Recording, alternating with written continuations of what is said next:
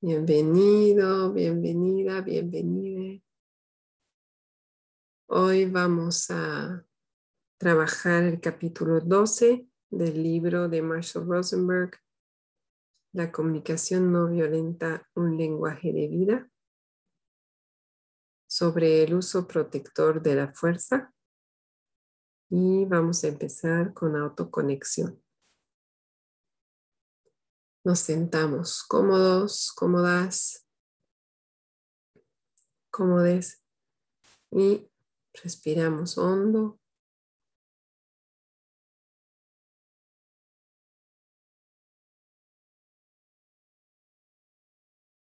enfocando toda nuestra atención en nuestra respiración.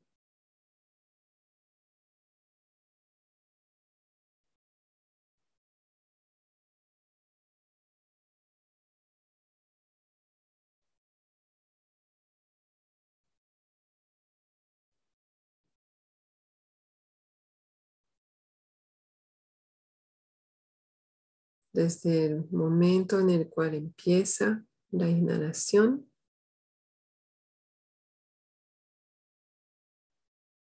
siguiéndola hasta su final y de ahí siguiendo la exhalación desde que empieza hasta que termina.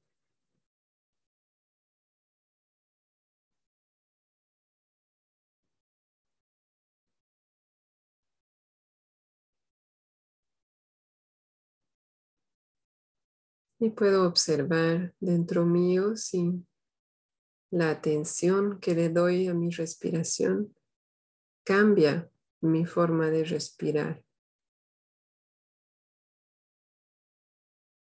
Tal vez respiro de manera más profunda o hago respiraciones más largas.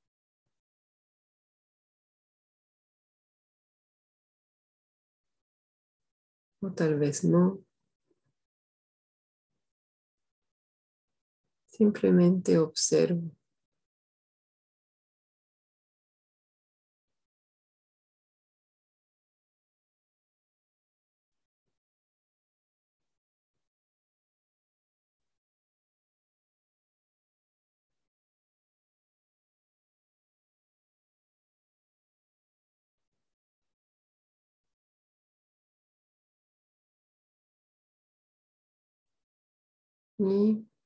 Puedo pasar a dar atención a mi cuerpo. Primero observando mi postura, si es cómoda o tal vez quiero ajustar mi postura en el asiento.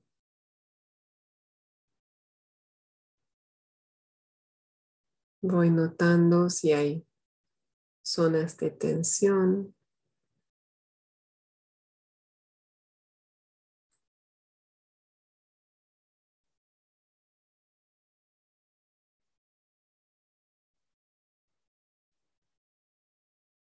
También notando áreas donde siento bienestar,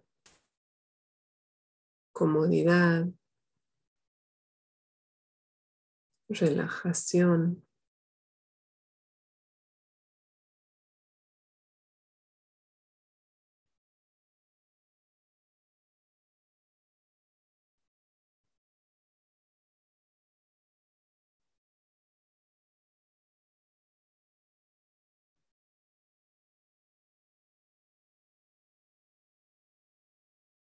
Tal vez me puedo enfocar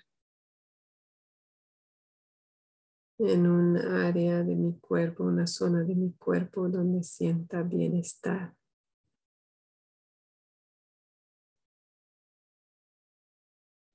Tal vez siento comodidad en el asiento o la textura del asiento, de la ropa tal vez la temperatura, o tal vez tengo un rico sabor en la boca, o puedo oler alguna fragancia que me gusta.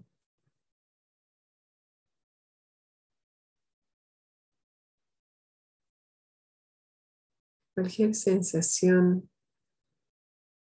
de bienestar físico. Voy a elegir una y quedarme ahí, poner toda mi atención.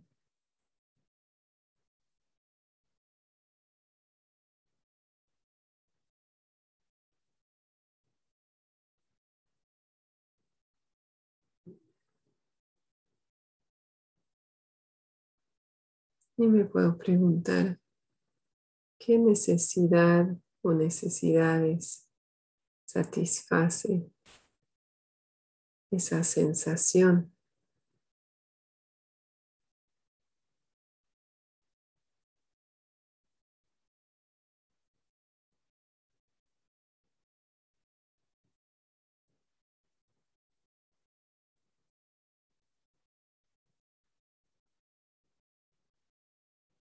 Puede ser comodidad, pero también puede ser algo más profundo. Tal vez siento más paz interior.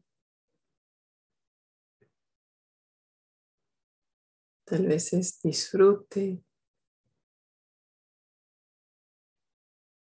tranquilidad.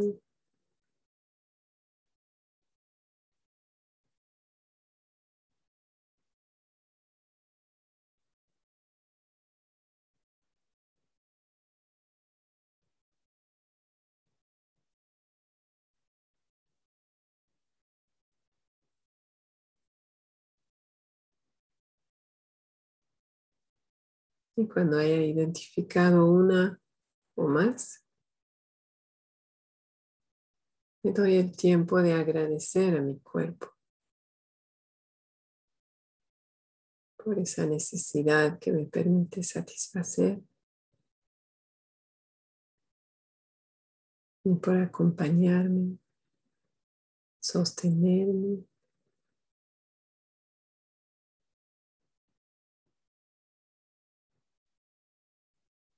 Permitirme vivir mi vida.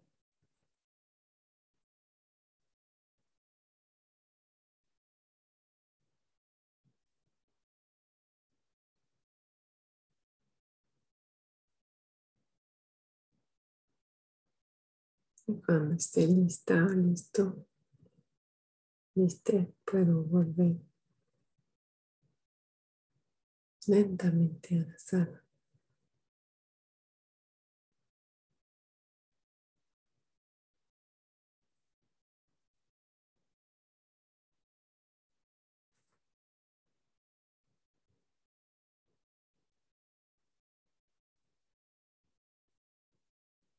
Bienvenidos. Ya estamos tres. Franklin sí, muteado por si acaso. Bienvenido, Diego. Gracias. Hola, Franklin. Hola. Buenas tardes, Diego. Buenas, Diego. Mm. Bueno, aprovechando que estamos pocos, Hagamos una, ronda de bienvenida. Si quieren compartir algo sobre cómo están llegando y también alguna duda, preocupación, confusión o celebración que haya surgido en su práctica, todo es bienvenido.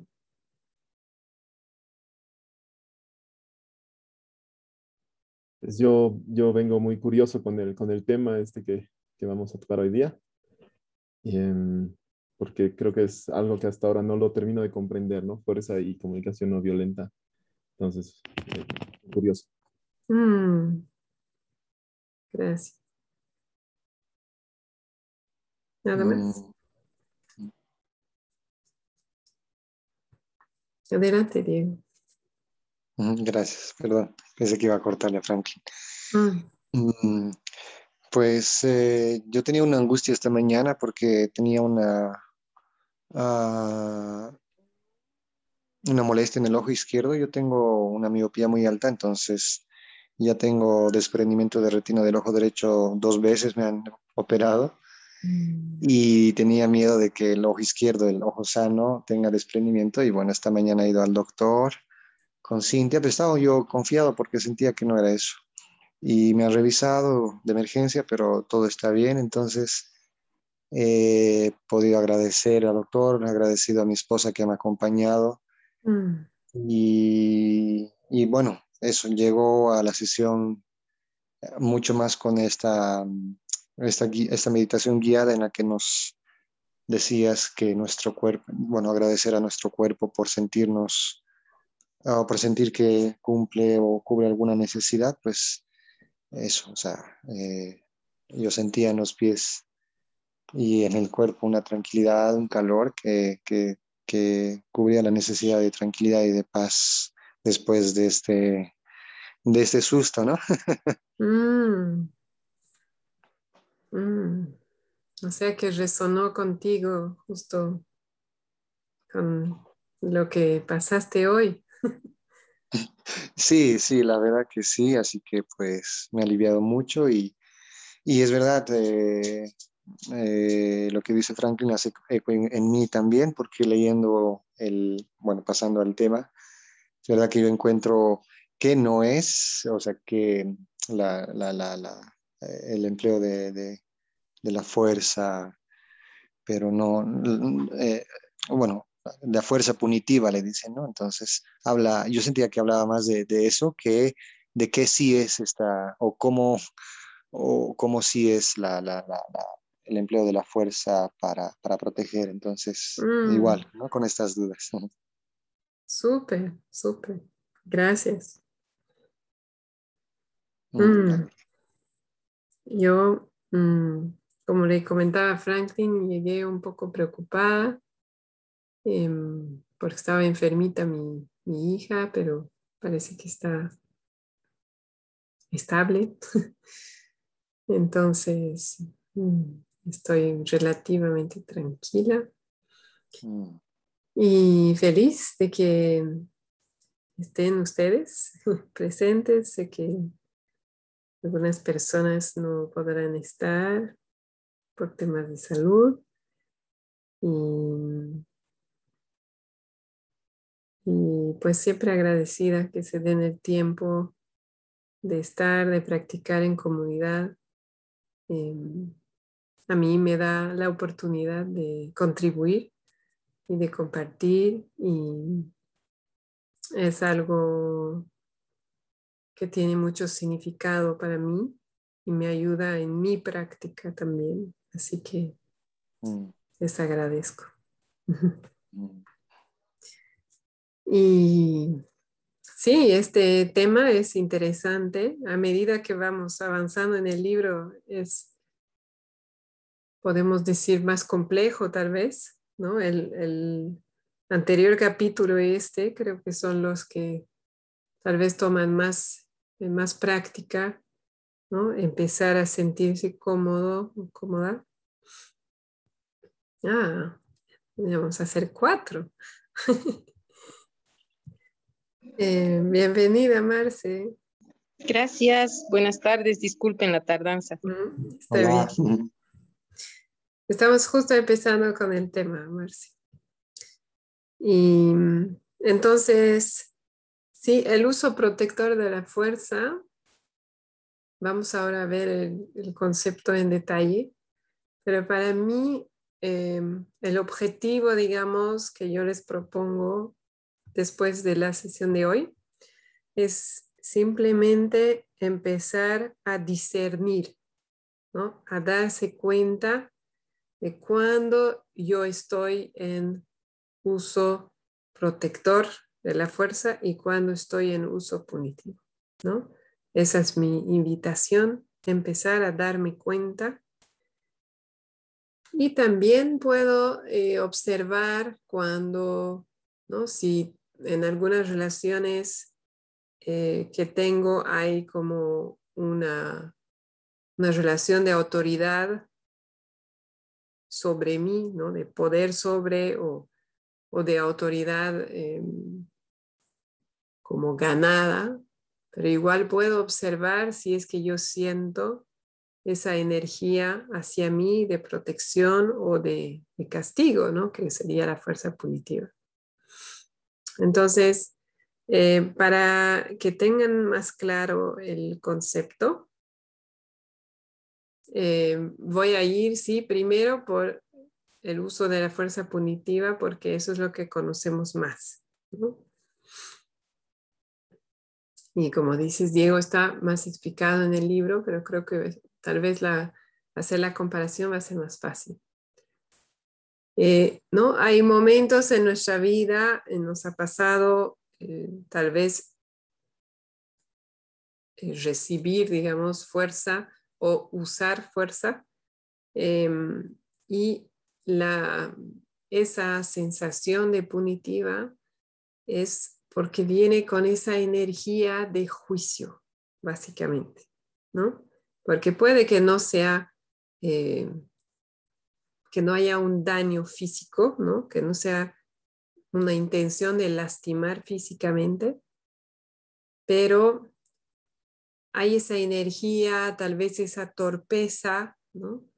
Que viene del juicio, del eso está mal, ¿no? O tú eres así, así por tener este comportamiento, ¿no? O un juicio de que tal vez me estás a mí, digamos, perjudicando y entonces yo reacciono con fuerza que tiene esa energía, ¿no? Eh, tal vez incluso puedo estar queriendo poner un límite, ¿no? que, es algo perfectamente em, sano, pero si hay un juicio en mí, lo voy a hacer más con esa fuerza punitiva, sea un juicio eh, sobre el comportamiento de la persona o sobre su intención hacia mí, por ejemplo. Entonces, para darme cuenta, van a haber veces en, las que la fuerza punitiva es muy evidente, ¿no? Si hay eh, una fuerza física eh, que lastima, eh, no necesito preguntarme más, ¿no? Porque si lastima, en general, no era un uso protector de la fuerza. Claro, puede haber un, pequeño accidente, ¿no? Obviamente puede pasar. Em, pero si doy un golpe, em, no es uso protector de la fuerza, ¿no? Pero si es cuando es más sutil, incluso puede em, puede ser con palabras. La manera, creo, más fácil de identificarlo es preguntarme qué estoy pensando o qué estaba pensando en ese momento. Y si ahí noto un juicio o varios, es probable que hay esa intención de castigar, ¿no? pensar de que la persona está actuando mal, que tiene que mejorar o corregir su comportamiento, eh, que está haciendo daño o que yo tengo que prevenir que haga daño, ¿no? Algo así, pero con esa, esa energía, ¿no? De, de juicio.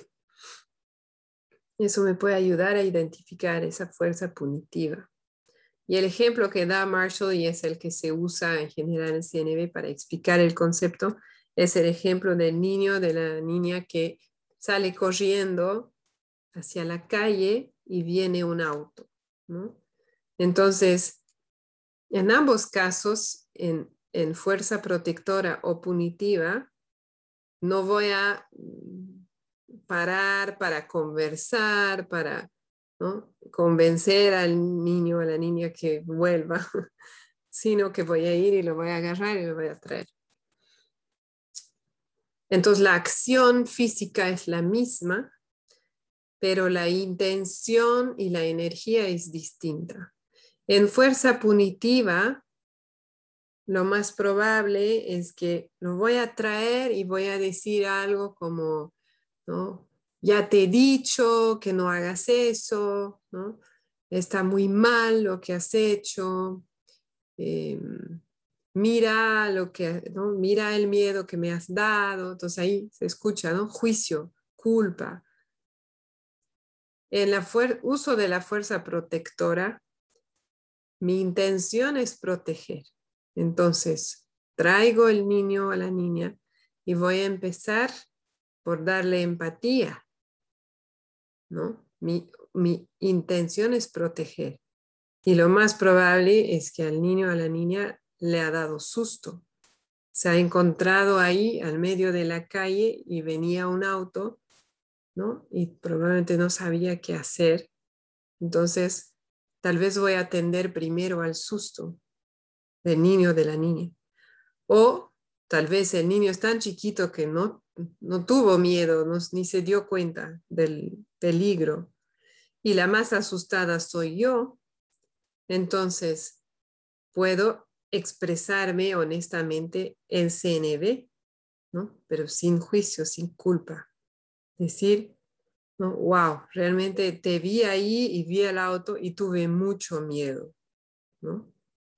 Entonces ahí me estoy expresando sin responsabilizar al niño, sin culpar al niño o a la niña de mi estado emocional. Eso es en un primer tiempo, ¿no? Eso no eh, impide que luego tengamos una conversación sobre por qué es importante para mí que cuando salimos a la calle se quede en, ¿cómo se llama? la parte para peatones, la acera. ¿Sí? Gracias. Sí, sí.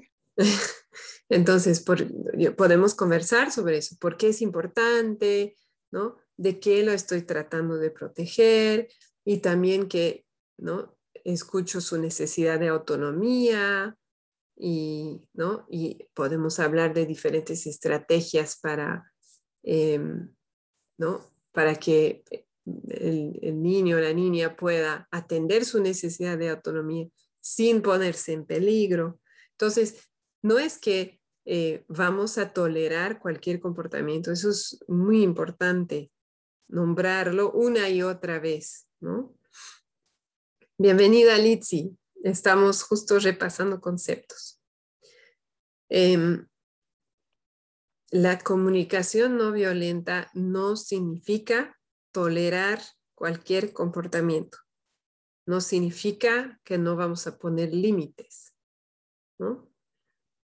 Lo que significa es que vamos a empezar por tener curiosidad y entender qué es lo que hay detrás del comportamiento que no nos gusta o que incluso creemos que hace daño a, nosotros o a cualquier persona. Primero vamos a empezar con curiosidad, querer entender, querer conectar. Esa es la empatía. Y luego vamos a educar. Ahí hablar de mira, por esto es importante para mí y para toda la familia que tú no salgas solo a la calle, por ejemplo, hablando con el niño, digamos. Entonces, no significa que eh, todos pueden hacer lo que quieran y, ¿no? y yo voy a ser amable siempre. No, eh, no es así, sino que voy a voy a primero tener esa curiosidad de entender y luego vamos a conversar y vamos a dialogar y vamos a llegar a acuerdos y nuevas estrategias que atienden a las necesidades de todos. Entonces, me, paran si tienen dudas, por favor. ¿Estamos bien? ¿Sí? Entonces, en el uso protector de la fuerza, ¿Había una duda, Diego? Sí, sí, sí, bueno, no duda, ¿no? Pero bueno, tal vez es muy pronto para opinar, solo que eh, siento que en, el ejemplo que da, que da Marcia, en todo el capítulo, ah, eh, es más evidente este uso protector de la, de la fuerza con niños a nuestro cargo, parece, ¿no? Bueno, luego hablaba de un, de un colegio de, estudiantes, pero lo más evidente es con niños, ¿no? Que, que necesitamos proteger. y bueno, mm, pienso que todos en el grupo ahora son papás, mamás, pero no, yo no, no tengo hijos, estoy casado, sí, tal vez no vamos a tener. Entonces estaba yo tratando de en mi cabeza ver qué otra situación em, puedo encontrar para, para usar este o para darme cuenta que he usado esta fuerza. Eh, em, porque luego la palabra poner límites, sí, tal vez tiene un sentido cuando hay niños a nuestro cargo, pero luego entre adultos o algo así me parece, ¿no? Un, término un poco fuerte, ¿no? Es, eh, no, ¿quién soy yo para poner un, ciertos límites? Eh, pero lo entiendo en el sentido de que las personas, o los, sobre todo los hijos, no se hagan daño. Ok. Em, me encanta tu pregunta porque me va a dar la oportunidad de usar otro ejemplo que sea tal vez más em, más amplio, relevante para otras personas. Em, y también quiero volver a tocar el tema de límites. Creo que voy a empezar por ahí. No, no es el tema de hoy. Em, sin embargo, eh, así rápidamente, em, cuando, o sea, lo podemos hacer con cualquier persona. ¿Y a qué se refiere? ¿no? Que, por ejemplo, si me llama un amigo, una amiga y quiere escucha, ¿no? Y yo estoy agotada, ¿no? Realmente me estaba por dormir, ¿no? Estoy sin energía, tal vez estoy recuperando de un resfrío, ¿no? Y ahí también puedo poner un límite y puedo decir algo como, ¿no? Realmente tengo ganas de escucharte, y de conectar contigo y me importa mucho nuestra amistad. Y en este momento específico no, no voy a poder darte esa escucha, ¿no? Entonces, ¿qué tal si hablamos mañana a tal hora, por decir, ¿no? Entonces, eso también entra dentro de ese, eh, de ese marco, digamos, de límites. Y es como definir un poco, ¿no? Em, hasta dónde yo puedo contribuir sin dejar de lado mis necesidades, sin entrar al sacrificio, porque ahí es donde yo me desgasto, por ejemplo, dando empatía a todo el mundo, que es algo que puede, puede pasar cuando, cuando eh, em, empezamos a practicar la CNV, ¿no? y practicamos nuestra empatía, ¿no? Y empezamos a dar empatía a mucha gente, pero no hay cuando nosotros recibamos empatía, entonces nos vamos desgastando, incluso nos resentimos, ¿no? Ah, con tal amiga, pero siempre soy yo la que escucha, digamos, ¿no? Entonces, eso también es poner límites, ¿no? Darme cuenta de hasta dónde yo puedo dar y qué es lo que yo quiero recibir, digamos, ¿no?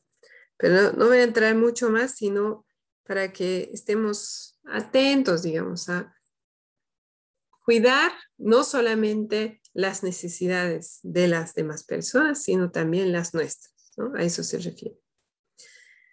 Y para volver al, ejemplo, otro ejemplo que usa Marshall en otro, creo, en otro lugar, y creo que tal vez es, puede ser más claro porque es entre adultos, ¿no? Si yo estoy en una fiesta, por ejemplo, y bueno, hay varias personas que están bebiendo ¿no? alcohol y tal vez yo no, o yo no he tomado mucho. Y hay dos, ¿no? Dos eh, hombres o, sí, varones, tal vez es muy, ¿cuál es la palabra? Como es como un prejuicio que yo use el género masculino para este ejemplo. Espero me perdonen. empiezan a pelearse físicamente, ¿no? Y lo uso así porque, bueno, digamos que tal vez es más común. Em, empiezan a pelearse físicamente. Entonces, yo puedo eh, intervenir con fuerza protectora o con fuerza punitiva.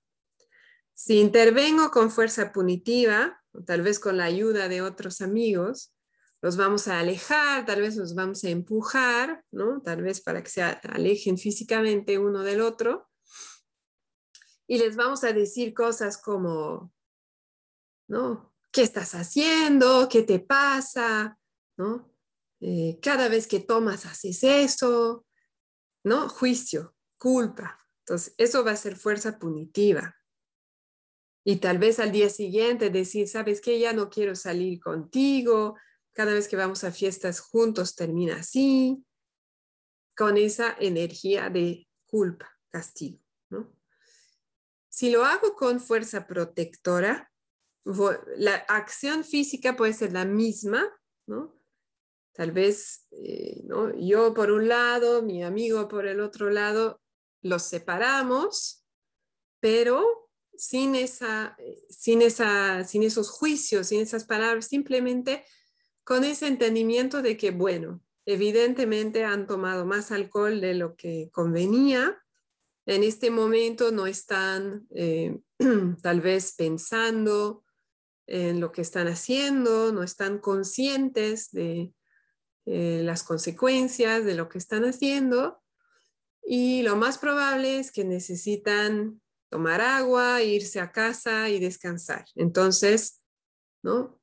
Tal vez yo me voy a encaminar de uno de me, voy a encargar de uno de los dos, de mi amigo, ¿no? Y lo voy a dirigir hacia la puerta, pero así con, ¿no? Con más, em, con más paciencia, con más tolerancia, entendiendo de que, bueno, tal vez no es la primera vez, tal vez sí, en mí hay una frustración porque no es la primera vez y sé que e, este no es el momento para hablarlo, que no me puede escuchar en este estado y que sí lo quiero, es mi amigo em, y entonces me voy a encargar de llevarlo a su casa, ¿no? de protegerlo, de proteger al, al otro también de esta manera, al alejarlos. Y mañana, tal vez cuando él esté sobrio o pasado mañana, vamos a conversar sobre esto, y ahí le voy a poder expresar mi preocupación porque esto ya ha pasado antes y a mí me interesa pasarla bien y sin tener que estar preocupado o preocupada por él y por sus acciones, em, ¿no? etcétera, etcétera. Pero no, no, no hay esa energía de juicio inmediata. Puede ser que yo tenga juicio sobre ese comportamiento, pero los estoy apartando porque sé que este no es el momento, que a mí también me toca como trabajar interiormente todo lo que me genera esta situación, que en este momento los voy a proteger, ¿no? Y con esa como creencia, vamos a decir, ¿no? O con ese paradigma de que en este momento les falta conciencia o les falta información eh, para realmente entender las consecuencias de sus acciones. Y por lo tanto, ¿no? voy, a, eh, voy a poder tener esa conversación luego con el propósito de, de educar, de informarles sobre las consecuencias, ¿no? de que mira, ¿te acuerdas tal otra vez lo que pasó? Y, ¿no? y a mí me pasa esto cuando te veo peleando en las fiestas, etcétera, etcétera.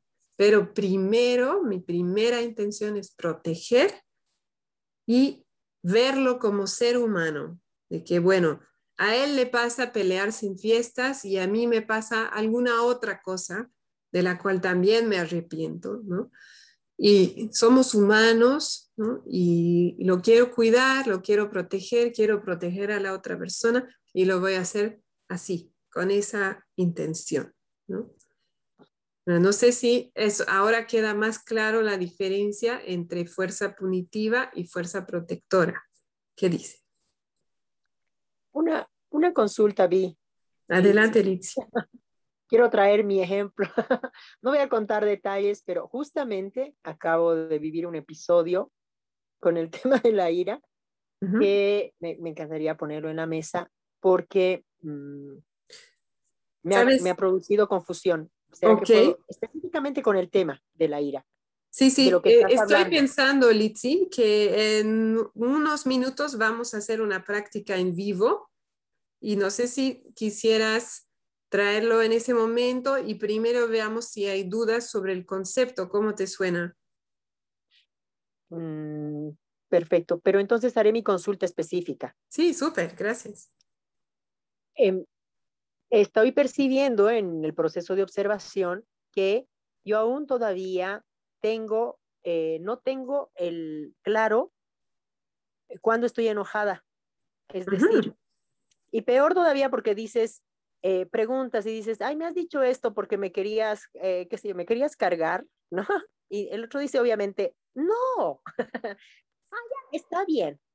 Pero es como que se quedara algo sin resolver, estuviera ahí, un pendiente, porque no siempre nos relacionamos con gente que quiere establecer conexión o que quiere establecer contacto, que quiere ser claro en su comunicación, ¿no?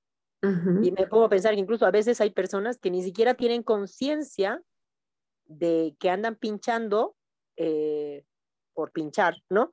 no sé si me que, que algo no resuelto va saliendo, va saliendo. Entonces como que se va acumulando, va generando una escalada que yo no tenía conciencia hasta hoy que, que, se produjo ya un estallido, ¿no? ¿Cuál es la última palabra? ¿Se produjo? Un estallido.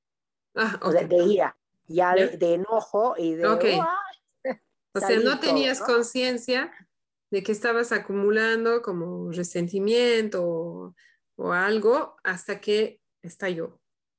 Sí. Y, me da la idea de que suele pasar también con los niños, ¿no? Que a veces dices, voy a ser paciente, ¿no? Y entonces le voy a hablar bonito. y le hablas bonito una vez y otra y otra y otra y se va acumulando hasta que llega un momento en el que, pero no tenías conciencia de que se estaba acumulando tu enojo, no sé si me dejo entender.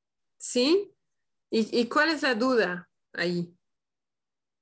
Que en el uso, o sea, en el uso protector de la fuerza, ¿no? Es decir, me, pongo a pensar de que a veces no siempre uno puede racionalizar la explosión de la fuerza, porque a veces se presentan escenarios muy automáticos, digamos, no si me dejo entender.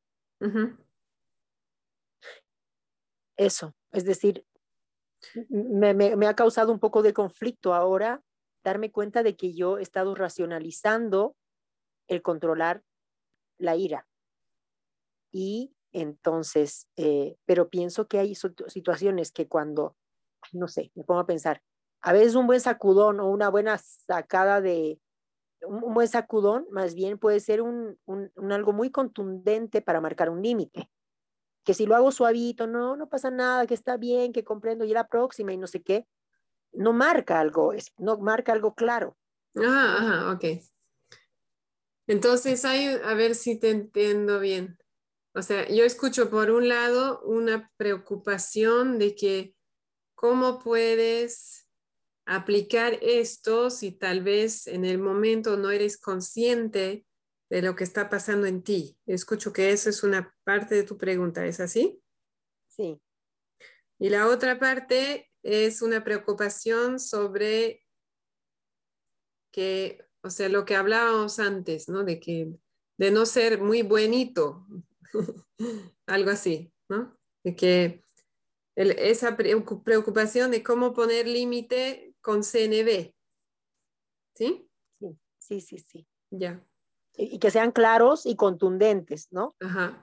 Entonces, es, o sea, porque no quiero entrar mucho al tema al mismo tiempo, veo que es, eh, está vivo el tema, ¿no? De los límites. Em, es de alguna manera es similar a esa comparación entre el uso de la fuerza punitiva y protectora, porque tiene más que ver con tu energía que con tus acciones. Es decir, tú puedes poner un límite de la misma manera, con las mismas palabras, pero tu energía es, en un caso, es punitiva, ¿no? Digamos, cuando dices, ¿no? En este momento no puedo hablar contigo, pero con ese tono es más como punitivo, ¿no? Hay como un enojo, hay un resentimiento, hay algo ahí atrás no resuelto o no nombrado. Y con las mismas palabras tú puedes decir, ¿no? En este momento no puedo hablar contigo. Y estás poniendo un límite. En ambos casos estás indicando que, ¿no? Por alguna razón, no tenemos el contexto, en este momento no puedes atender a esa necesidad, pero no significa que no vas a poder atender a la necesidad de la otra persona en otro momento. Entonces, más tiene que ver con tu energía, con tu intención, que con las palabras. Entonces, no significa que en CNB vamos a, como tú dices, ¿no? Voy a ser paciente, ¿no? Voy a ser tolerante. Pero ahí ya hay una, ya hay un juicio, hay como que, ¿no? Como que ya estoy molesta y estoy eligiendo no expresar mi molestia, pero en realidad no estoy resolviendo nada.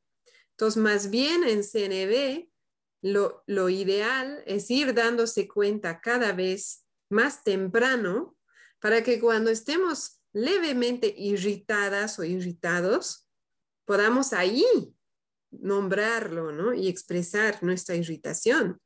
Si sabes que cuando veo tu ropa ahí, ¿no? Eh, desde ayer y que te pedí tres veces sacarla, me siento irritada. Y estarías dispuesta, ¿no? A poner tu ropa en tu cuarto pero a expresarlo en ese momento y no después de la quinta vez gritando y diciéndole que es una floja y no hace nada, por decirte. Entonces, con la práctica vamos dándonos cuenta antes, cada vez más temprano, pero al inicio es así y también van a haber situaciones y contextos en los cuales me doy cuenta cuando ya estoy gritando. Y para cada persona va a ser, puede, puede haber una, una variación. Para mí el contexto donde me pasa eso y todavía me pasa rara vez, pero me pasa, es en la familia, lastimosamente, porque es el lugar donde más quiero practicar. Pero a mí me pasa en la familia. Sé, sé de algunas personas que logran aplicar CNB súper en la familia, pero tienen dificultades en el trabajo. Otros les va más fácil con niños, más difícil con la pareja, qué sé yo, ¿no? Cada uno tendrá un contexto donde es un poco más fácil y otro donde no. Pero lo seguro, porque yo lo he vivido, es que más practicamos y más reflexionamos, como tú ahora, ¿no? Ah, me doy cuenta de que todo este tiempo estaba acumulando esto y no me había dado cuenta. Ah, y entonces, ¿qué pasó cuando no, no me daba cuenta y, o elegí no nombrarlo? ¿Cuáles eran mis necesidades? ¿Qué estaba pasando a mí? Toda esa reflexión que hacemos posterior nos ayuda en la siguiente a darnos cuenta antes. Entonces, cada vez que yo me tomo el tiempo de ver, ah, bueno, hoy grité, ¿no? A ver, ¿qué pasó? Ah, pasó esto. Ah, esa era mi necesidad. Por eso grité. Bueno, entonces, ¿ahora qué hago con esta información? Puedo ir a reparar, si es una relación en la cual hay suficiente conexión, eh, ¿no? Hay la oportunidad de reparar, es importante para mí. Y también me puedo proponer a mí misma otra cosa, ¿no? Entonces, esta, hoy a mediodía, no estaba gritando, pero me molesté porque ya todos estaban sentando almorzando y yo seguía preparando en la cocina la ensalada, ¿no? Y mi hija me pidió, en realidad no me pidió que le sirviera más comida, pero yo entendí eso, yo escuché eso. En realidad ella estaba preguntando si había más, si podría servirse más. Pero yo tenía una gran necesidad de compartir, ¿no? De equidad, de estar sentada en la mesa y comiendo al mismo tiempo y tenía un juicio ahí de que yo estoy haciendo todo, ¿no? y entonces me molesté. Y ella dije, pero solo estaba preguntando si había más. Entonces ahí me di cuenta, ah, ¿no? Entonces, toda esa reflexión posterior me permitió reparar y también proponerme a mí misma que la próxima vez Calcule diferente los tiempos y no invite a todos a sentarse hasta yo estar segura de que esté todo casi listo, porque si no, me va a pasar lo mismo. Entonces, todo eso, cada vez que lo hacemos, nos permite en otra reaccionar distinto, darnos cuenta antes y tener más elección. ¿no? ¿Cómo te suena eso, Litsi? Interesante y bueno, precisamente por eso me quise conectar, porque dije, van a hablar de esto y quiero estar presente. Qué bueno, qué bueno. Sí, me ayuda, me ayuda y me, me aporta claridad del, del proceso sobre todo, ¿no? De tomar conciencia, porque creo que uno vive tan en automático que, y peor cuando uno lo agarra conceptos de CNB, porque de pronto es todo paz y amor, paz y amor.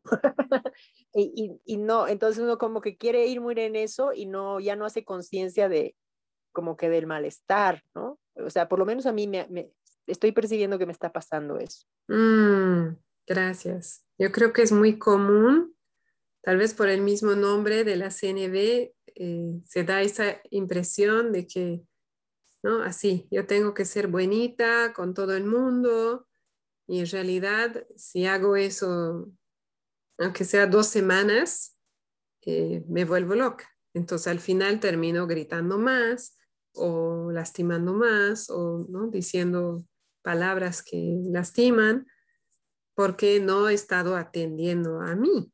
Entonces, más bien se trata de tener conciencia de mis necesidades y de las necesidades de la otra persona o de las otras personas e ir buscando un equilibrio, ¿no? Y preguntándome, quiero hacer esto antes de decir sí, por ejemplo, empezar a decir no de vez en cuando, a decir mañana, en otro momento, ¿no? Etc. Entonces, empezar a poner límites y eh, de esa manera ir buscando un equilibrio.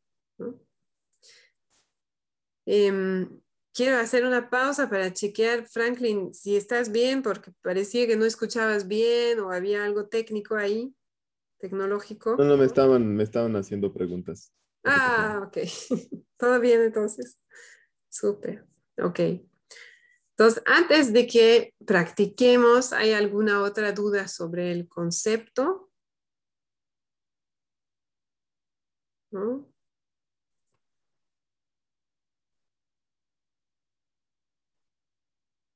Ok, muy bien. Igual, eh, si tienen dudas más adelante, em, no hay problema. Entonces, antes de hacer eh, la primera práctica, espero que tengamos tiempo para hacer las dos. Em, así, quiero quiero decir dos cosas más. La primera es que, y ya lo he dicho, pero lo voy a repetir una y otra vez, esta toma de conciencia puede ser muy dolorosa. Cuando yo me doy cuenta de que, ah, lo hice con fuerza punitiva, ¿no? O lo estaba juzgando o lo que sea. Hay una tendencia a castigarnos porque esa fuerza punitiva la tenemos como en el ADN, la hemos vivido, la hemos recibido en general en casa, en la escuela, en la oficina, en todo lado, ¿no? Leyendo noticias, todo, todo es una exageración, pero eh, muchos de los sistemas de nuestra sociedad están construidos en base a esa idea de que para ser buena persona debemos ser corregidos, de que somos malos, ¿no? Esencialmente somos malos y necesitamos ser corregidos para aprender a estar, a vivir en el buen camino, ¿no? Algo por ahí. Y todo está construido sobre eso. El sistema de cárceles está construido en base a eso, la educación, la crianza de las niñas en general, la tradicional, viene de, eso, de ese concepto. Y tanto lo hemos integrado que lo hacemos con nosotros mismos. Entonces, cuando yo hago algo que no me gusta, que me doy cuenta, ah, estaba usando fuerza punitiva, mi, reacción automática, lo más probable es que va a ser decirme a mí misma, soy mala madre o soy mala persona, ¿no? O soy malo en CNV o todo, todo, cualquier tipo de juicio hacia mí, me voy a castigar a mí, ¿no? Eso es lo que nos viene automático porque lo tenemos tan integrado. Entonces, la invitación es ahí hacer una pausa, ¿no? Y respirar hondo y recordar de que yo también soy ser humano, ¿no? Yo también soy humana, humano. Yo también cometo. Hasta error es un juicio, pero hago cosas y digo cosas de las cuales me arrepiento, que no satisfacen necesidades mías o de las otras personas. Y eso me va a seguir pasando, es parte de la vida. Y lo que puedo hacer ahí es lo que trabajamos en el capítulo 9, en la culpa, ¿no? Y ahí entender qué me estaba pasando cuando elegí hacer eso, ¿no? Cuando elegí conscientemente o no, cuando yo me molesté, cuando mi hija me preguntó ¿no? si había más, cuando yo me molesté, ¿qué me estaba pasando? Ah, estaba ansiosa ¿no? de sentarme con la familia, estaba, eh, ¿no? como me, sentía así con, con presión de tiempo, ¿no? Quería hacerlo más rápido, quería terminar y sentarme y disfrutar, tenía una necesidad de disfrute, de compartir. Entonces, recordar qué me estaba pasando. Y también ¿Por qué no satisfizo necesidades? Ah, claro, porque ¿no? no estaba en integridad con mis valores, no satisfizo mi necesidad de consideración hacia mi hija, etcétera, etcétera. Pero así, ¿no? Con esa amabilidad hacia mí, recordando de que yo soy también humana. Entonces, así es la ironía, porque ¿no? hemos aprendido que con el castigo podemos crecer, que con el castigo podemos mejorar. Pero la evidencia, la, investigación incluso demuestra lo contrario. Entonces, ahora la invitación es a revertir eso y en realidad cambiar el paradigma por con la comprensión con el amor, ahí voy a poder cambiar, ¿no? Amor en ese sentido, ¿no? De amor incondicional, con la aceptación, la aceptación total de mi humanidad, de la humanidad de la otra persona. Ahí puede haber cambio. Entonces, es fuerte este capítulo porque mm, nos muestra nuestras creencias que a veces no veíamos porque eran inconscientes y nos invita a cambiarlas por otras. Y puede ser que tengamos resistencia a cambiar esas creencias porque va en contra de todo lo que hemos aprendido y también va en contra de lo que se maneja alrededor nuestro en general.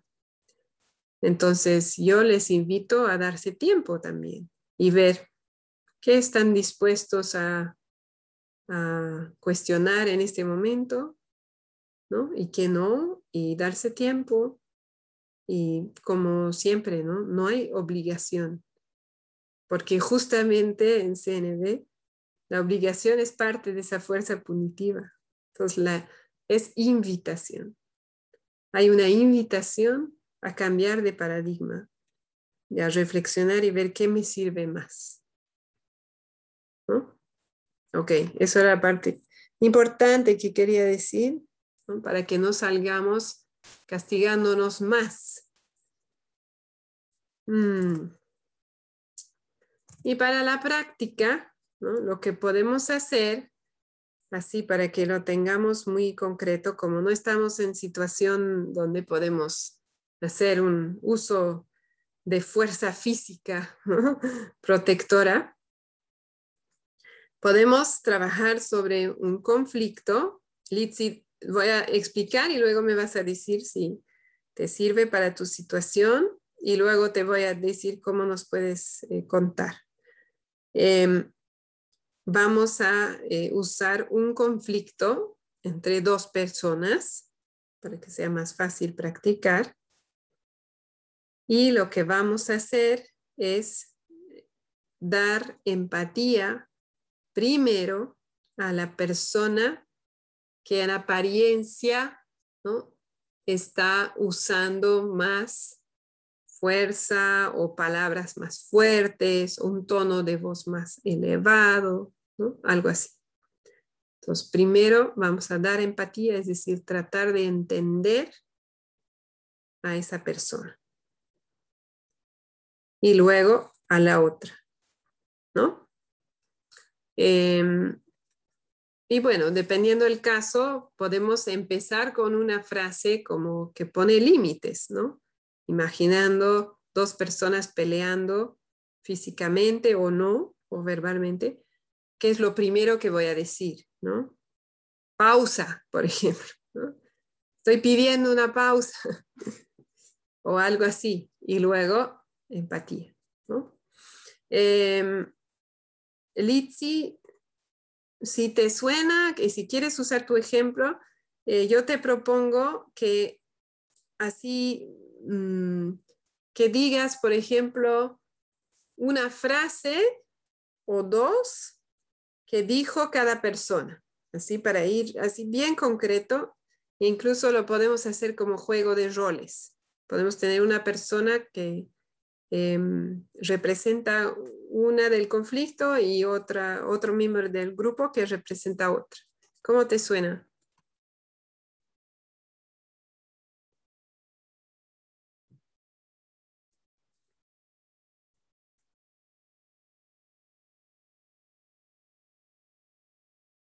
¿Estás ahí, Litsi? No te escuchamos. Ay, sí, vi, perdón, perdón.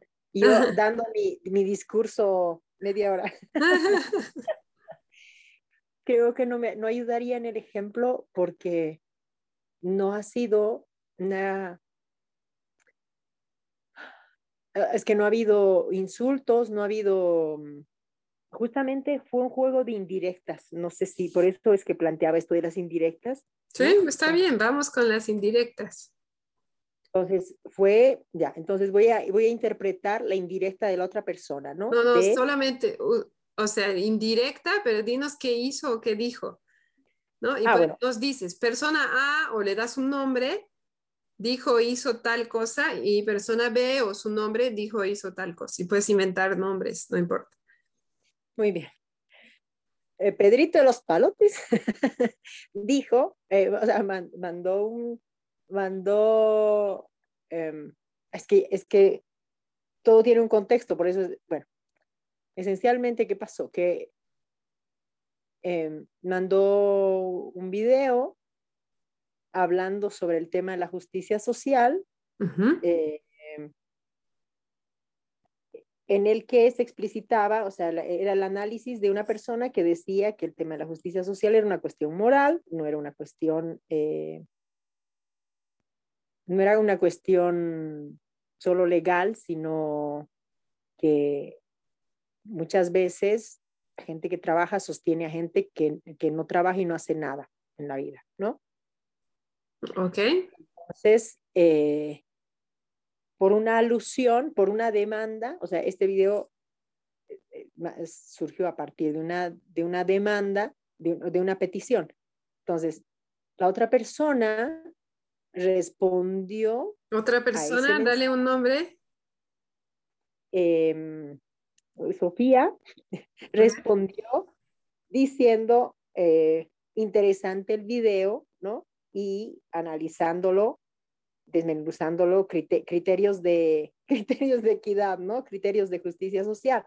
Entonces ya a partir de eso empezaron, la otra persona empezó a descalificar a la una y la otra a la otra. ¿no? Ok. Entonces eh, no, fue no fue como una... No como una interacción directa. Pero está bien. Yo creo que con eso, a ver si tenemos dos miembros del grupo que quieren hacer un poco de teatro podemos inventarnos como un par de, frases ahí em, ¿no? para la interacción y sobre eso vamos a ofrecer empatía. ¿Te parece? Perfecto, me encantaría. Ya, súper. ¿Quién quiere ser Pedro y quién quiere ser Sofía?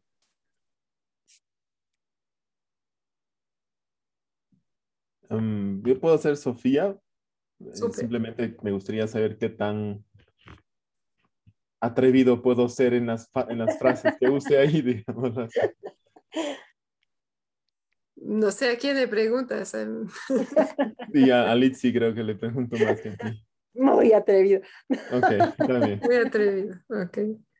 ¿Y alguien quiere ser Pedro?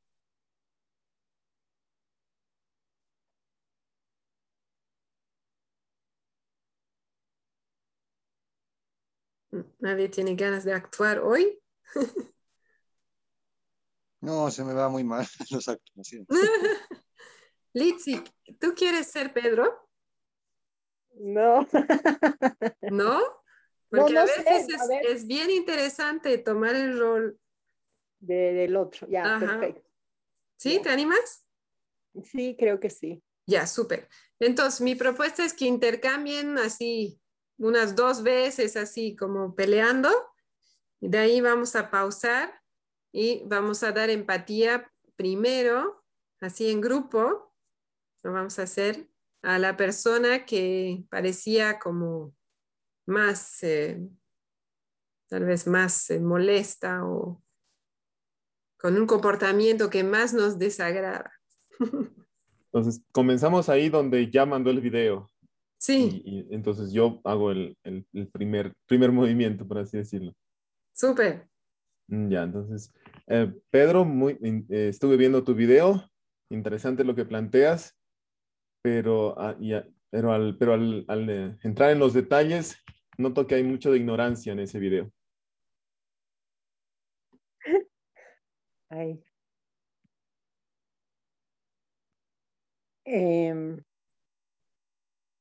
Em, quiero poner en el papel y no me hago la idea. Este. Mm, es que esto es cierto. Hay gente ahí de ociosa queriendo ganar de la nada, como tú. Tú que sabes de la situación, la verdad que calladito te ves más bonito. Eso no fue insulto. Mejora tus argumentos. No tienes ni creatividad para insultar. Tiene, tiene bueno, sí, puede ser. Este, la, la verdad que te pones muy agresivo y eres un idiota. ¿Cómo no ser idiota con una persona irracional como tú? Ya. No entiendes, no le entran las cosas. ok, súper. Ahí hacemos una pausa. Entonces, a, a, todo el grupo, ¿no? Pero digamos que em, tal vez Sofía no se va a dar autoempatía ni Pedro autoempatía, pero aparte de eso yo les invito primero identificar con quién, a quién le vamos a dar empatía primero. Está difícil. Y luego, y luego, ¿no? Empezar con sentimientos y necesidades, ¿no? Pedro, ¿te sientes así porque necesitas azar? Y lo mismo con Sofía. ¿Con quién vamos a empezar? ¿Qué opinan?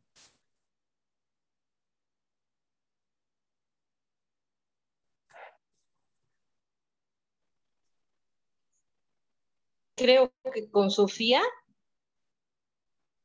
Yo, o sea, saliéndome del rol de Sofía, le daría más empatía a Sofía también, porque tal vez está conteniendo mucho más. Sofía es Franklin, ¿no? Sí. Igual, pienso que, pienso que con Sofía. Eh, mm. No hay, por si acaso, no hay respuesta correcta aquí, mm, mm, ¿no? Mm, o sea, la interacción es como mi sentir, pero la idea es ir hacia la persona que parece más alterada, ¿no? O cuyo comportamiento a mí me estimula más, voy a ir primero con esa persona. ¿Qué tanto tenemos que tener cuidado que no nos afecte que empatizamos con, con, esa, con la situación de esa persona o no, digamos, que, que nos haga ver, o sea, nos haga sentir que mm. ella tiene más, necesita más empatía cuando tal vez el otro esté más alterado, no lo entiendo. O sea, ¿cómo, cómo diferenciamos eso o, o nos arriesgamos igual? Te invito a responder tú. Incluso, incluso agregando de Franklin, me pongo a pensar, mmm, me gustaría empatizar más con Sofía porque eh, tal vez mi, mi, mis valores, mi ideología va más por eh, los valores o ideología que tiene Sofía. Entonces, ahí primero que, quisiera invitar a Franklin a responder, luego voy a responder.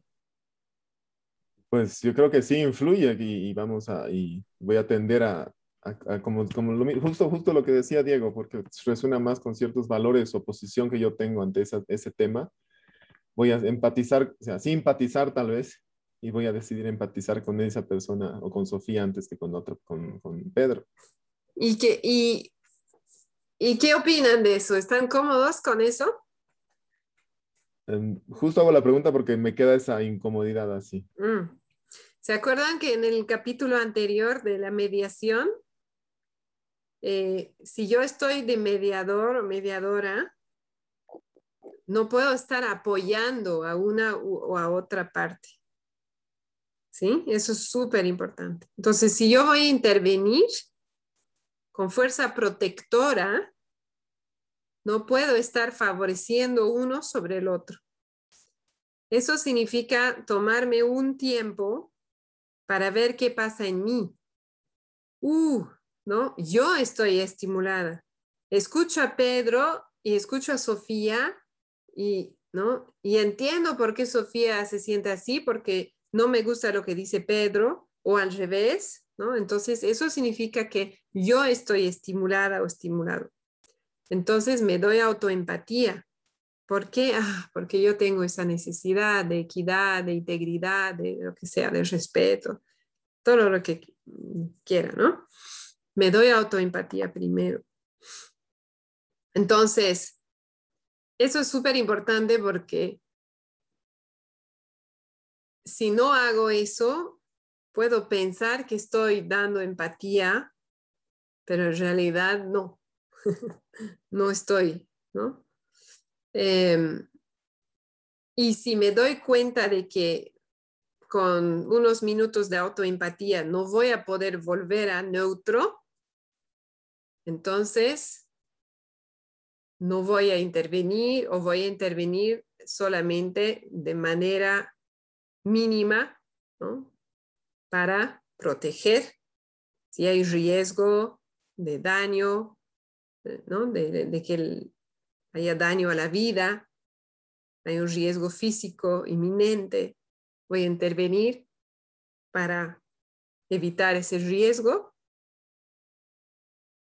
y después voy a ir a trabajar en mí a procesar lo que escuché o lo que pasó antes de conversar con uno o con el otro, o con los dos. ¿No? Entonces, ahí, ahí es esa toma de conciencia. Ah, me doy cuenta de que en realidad tengo ganas de empatizar. Y entonces, es más, una vez que vuelva a ese lugar neutro, no es que me olvidé de mi opinión. Igual en ese lugar neutro puedo darme cuenta de que ¿no? yo soy más de la opinión de, de persona A o de persona B. Pero en ese lugar neutro estoy eligiendo dar mi atención y mi curiosidad a ambas posturas, a ambas personas.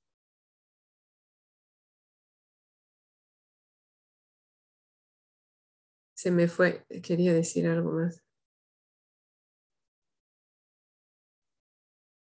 Y en estos casos, como, como, como en este, digamos que es, muy, muy por un canal digital, no tan directo, no hay ese riesgo a la vida, mm. ¿qué, tan viable es preguntar si quieren que intervengamos, digamos? O sea, eh, como que necesitan ayuda con esta, con, esta, con esta situación, o intervenimos, damos empatía, estamos en ese lugar neutro ya, damos empatía directamente sin preguntar para que para, para bajar los ánimos directamente?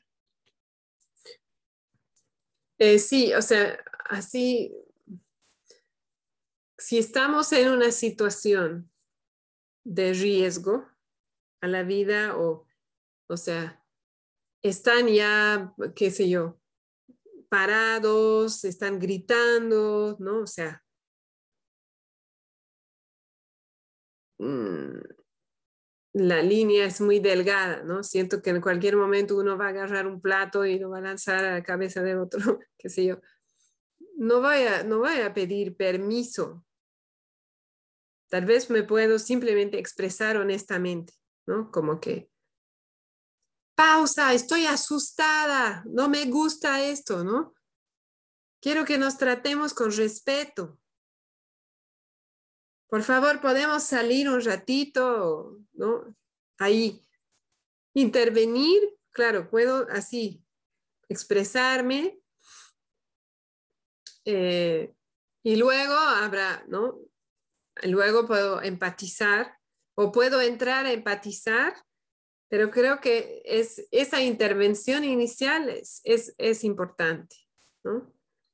Porque si no, si entro a empatizar con A, B, no va a entender lo que pasa, va a pensar que estoy dando mi, apoyo y se va a enojar más, ¿no? Entonces, esa pausa como que permite aclarar mi intención, ¿no? Ya no quiero más platos rotos en esta casa.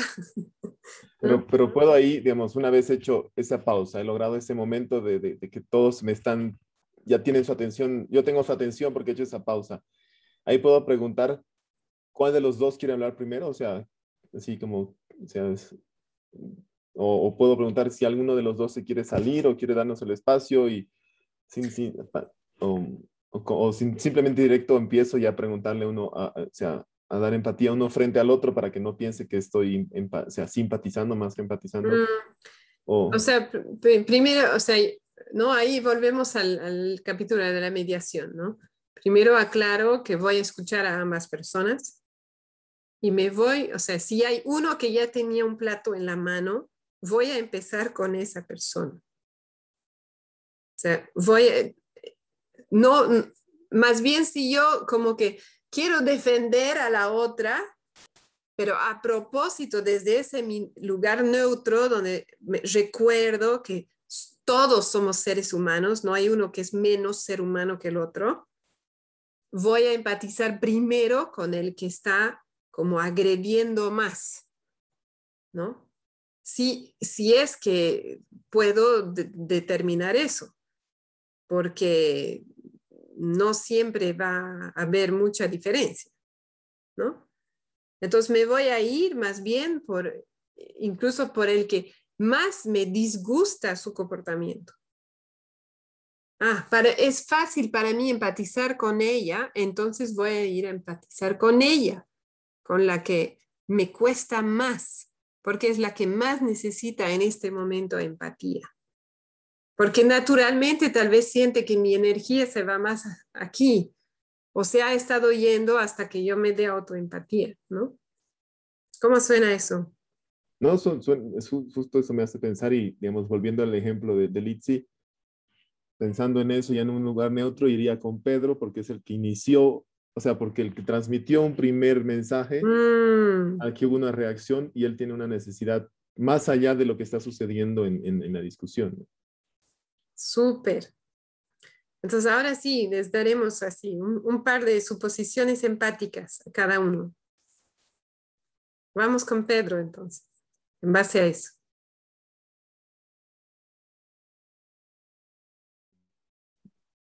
Me preguntaría si, Pedro, está sucediendo algo en tu, en tu vida que te, que te hace sentir tanto enojo.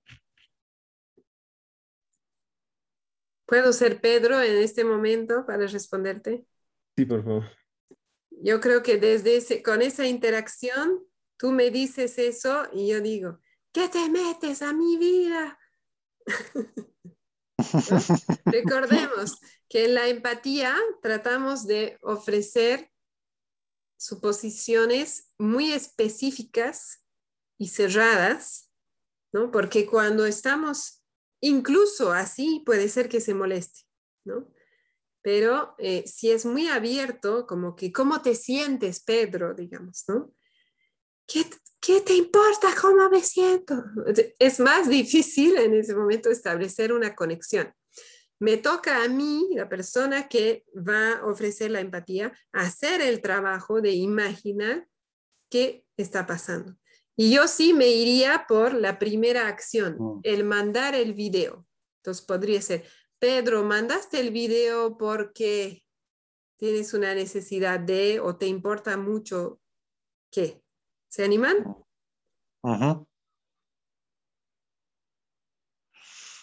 Pedro, mm, mandaste este video porque en algún momento eh, em, has eh, conversado con personas que tienen esta, esta, esta posición y te, y te hace sentir molesto por algo, algo así. Mm.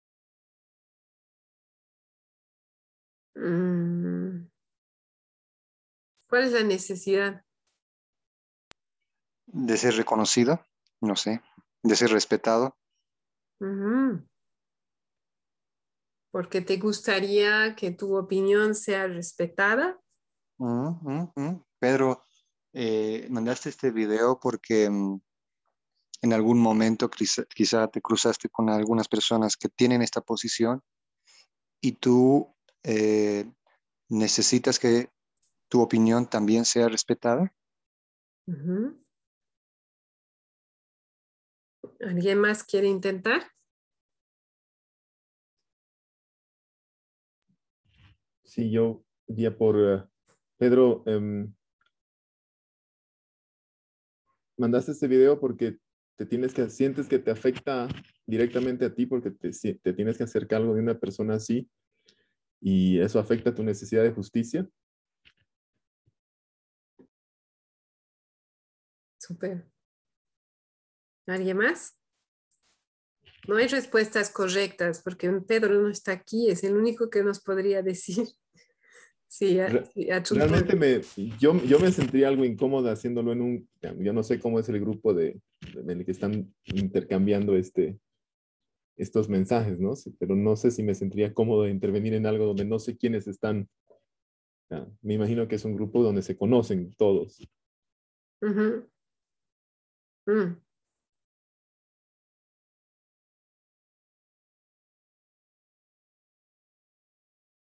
Eso es una de las cosas que yo tengo que evaluar antes de dar empatía, ¿no? Si yo me siento cómodo, eh, cómo lo quiero hacer, en privado, en público, ¿no? Sí. ¿Alguien más quiere imaginar en voz alta por qué Pedro mandó el video?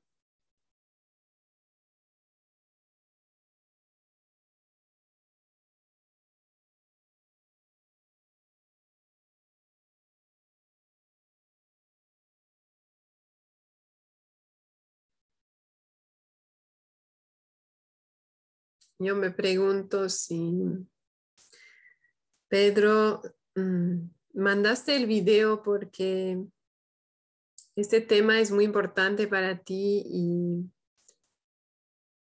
mm,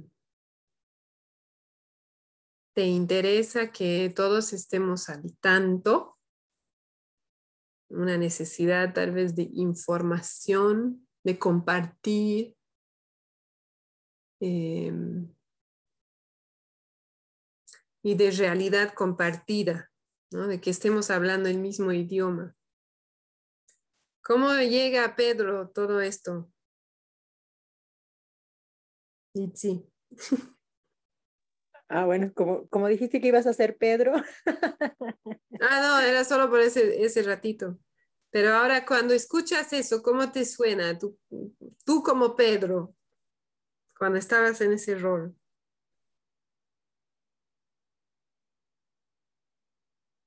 Bueno, en principio, como Litsi, me doy cuenta de que me cuesta mucho empatizar eh, de momento con, con esta persona. Entonces, de pronto, ya reaccionaría.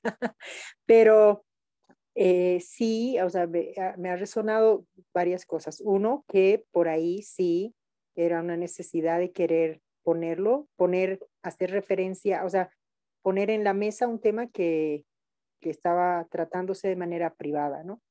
Para ponerlo en contexto, bueno, mejor no, para no involucrarme mucho.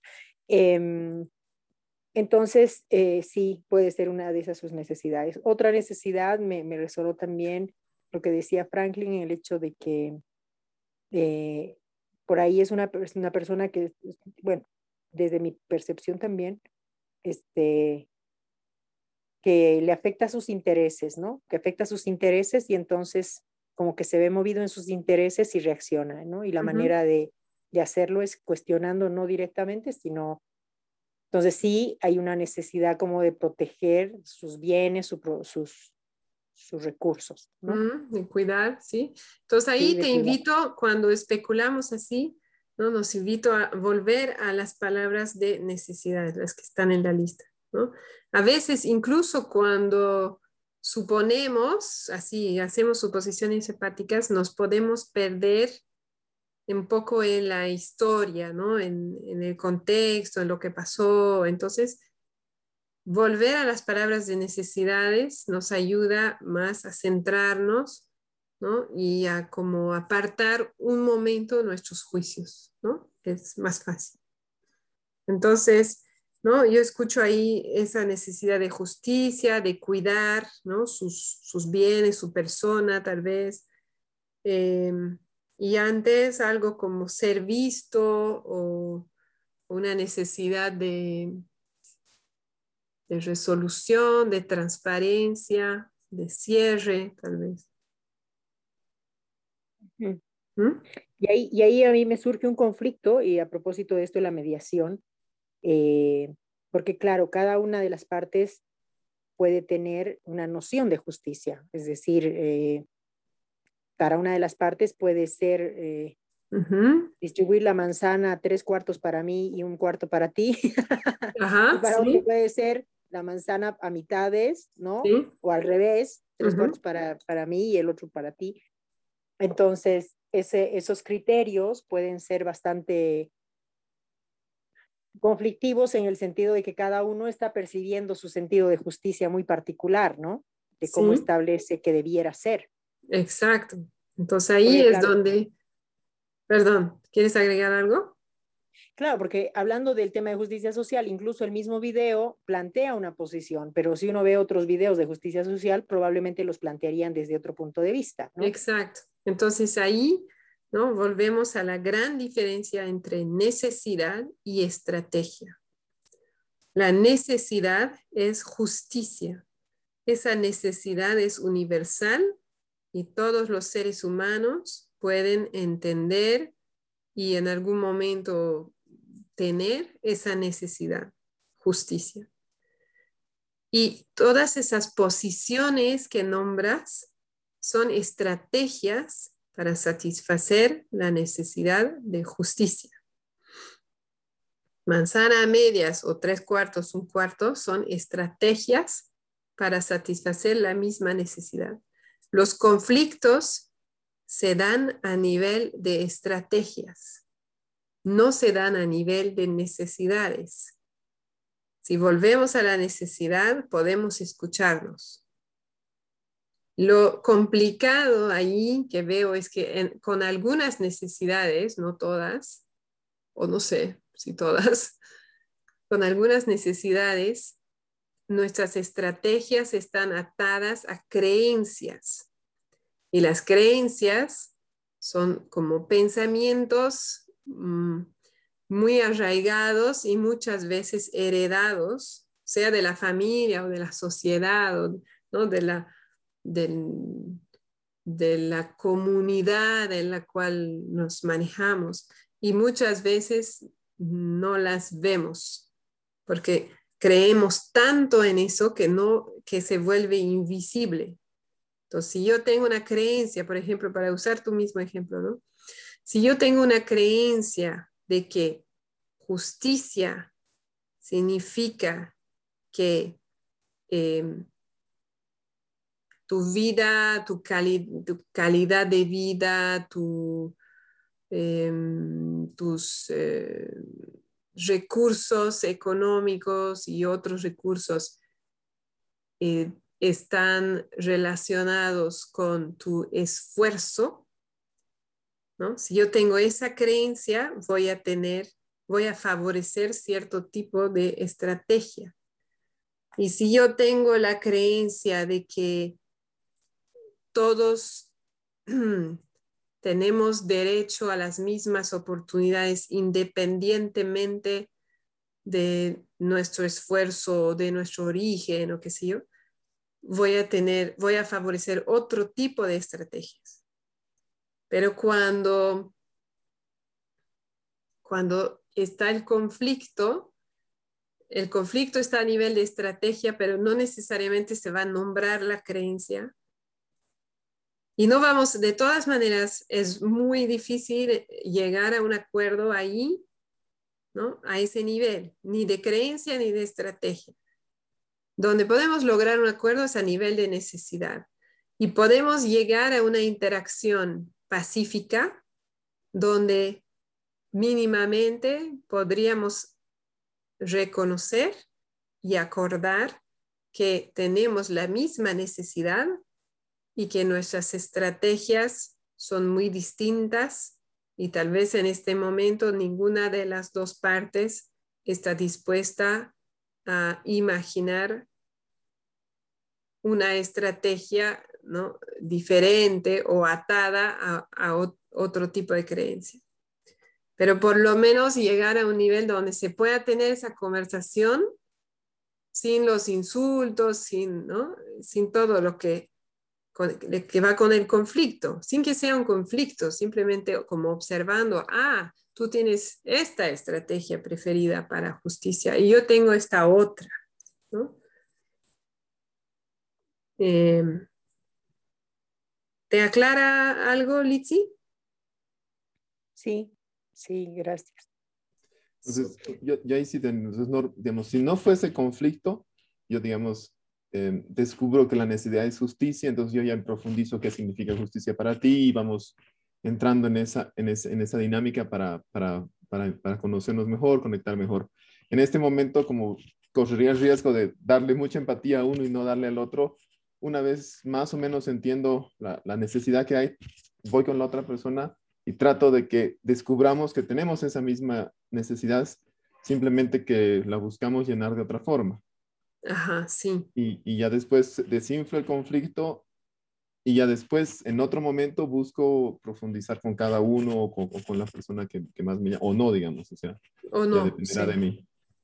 Eh, yo, yo tengo una consulta en relación, no tanto tal vez en este capítulo, sino al anterior, pero, pero que no estuve, lo siento. Pero claro, eh, ahorita me pongo a pensar que, por ejemplo, a partir de las creencias que tenemos sobre ciertas ideas, pues, yo, yo entiendo justicia, bueno, no sé si justicia es una necesidad. Es. Es una necesidad. Entonces, eh, pero cómo satisfago esa necesidad va a estar muy, eh, específicamente con el criterio de justicia, va a estar muy, muy, eh, muy, muy ligado al criterio de a, mis estrategias, me pongo a pensar, ¿no?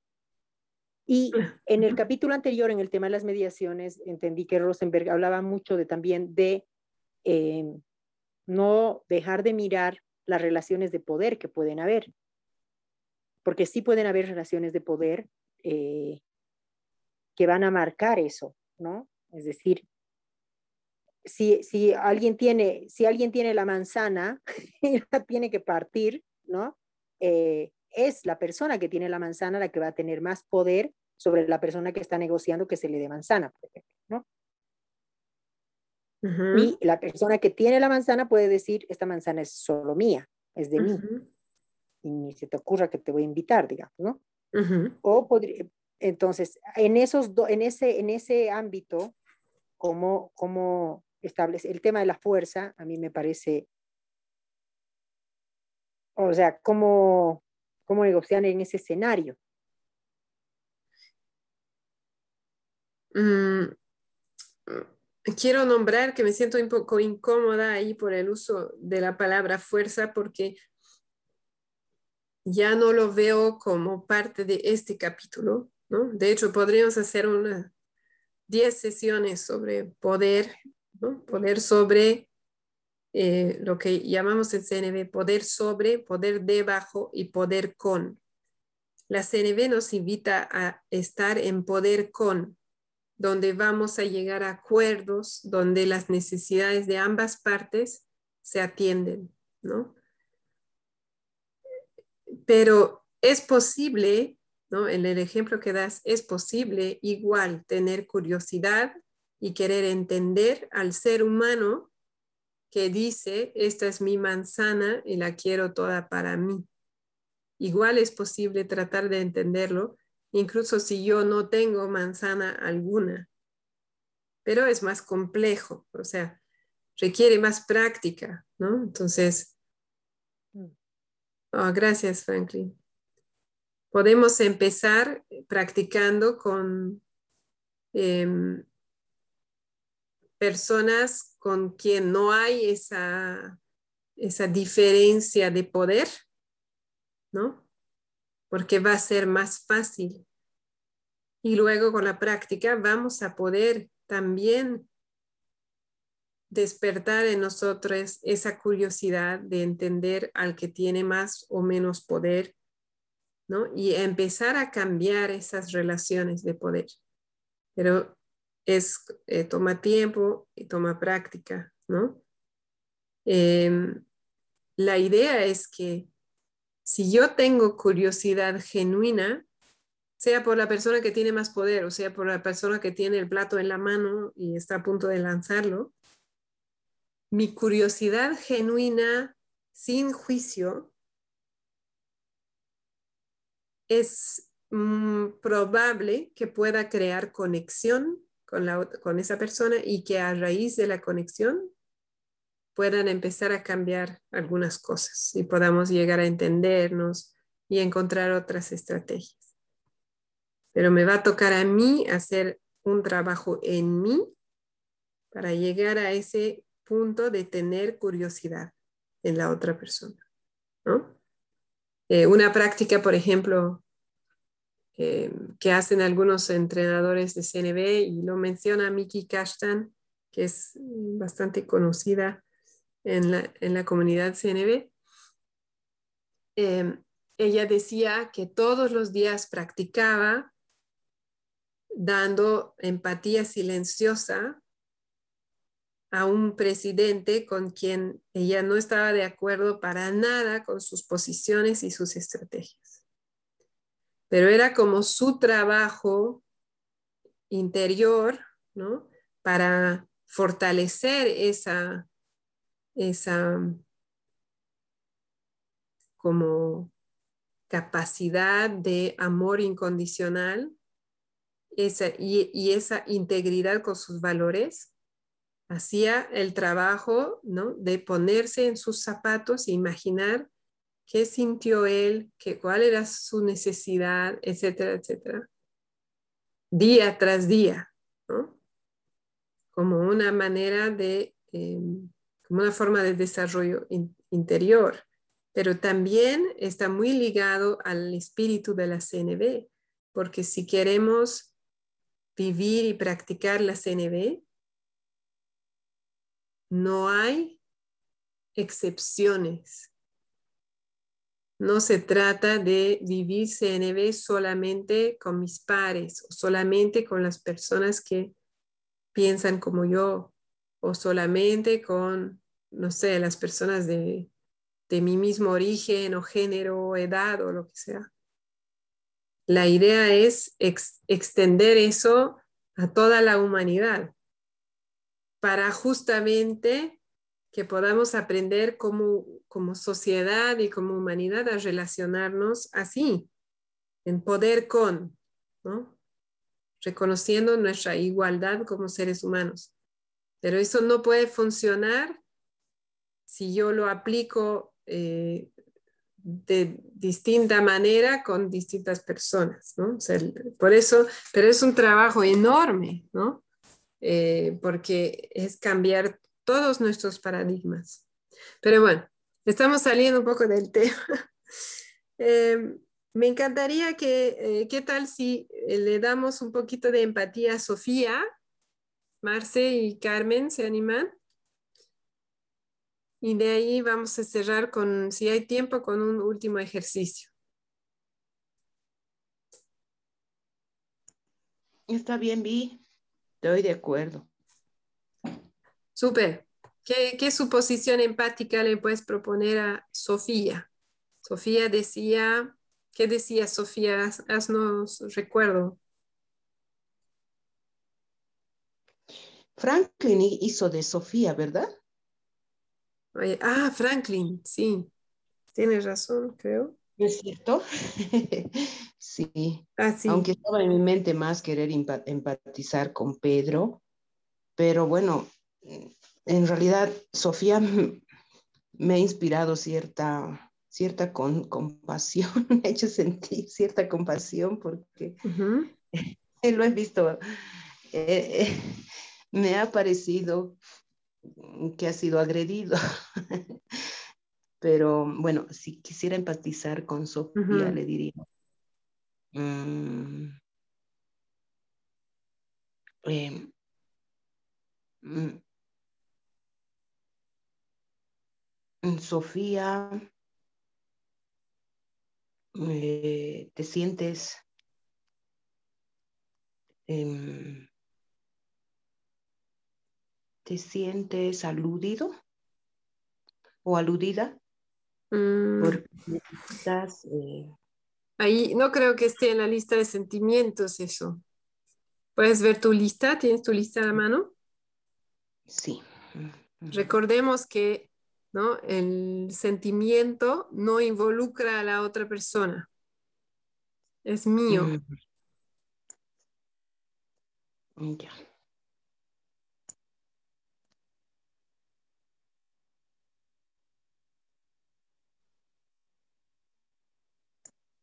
Aquí está. Sentimiento de... Mm,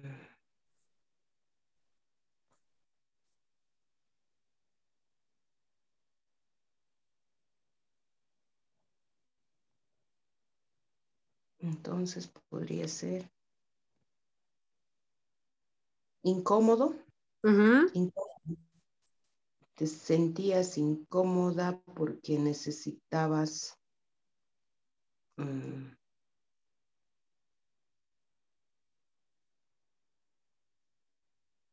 no sé, ser escuchado, tal vez.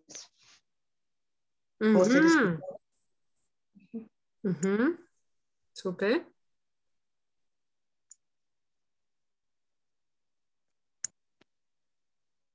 Ah, Parece que la conexión de Marce no está muy buena.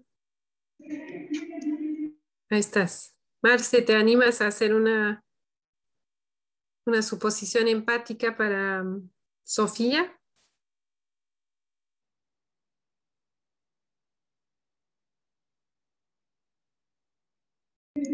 Eh, me, me, animo a ver, este,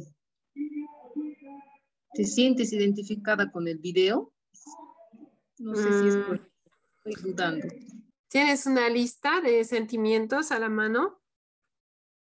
No, ahora voy a abrir, ratito. Ya.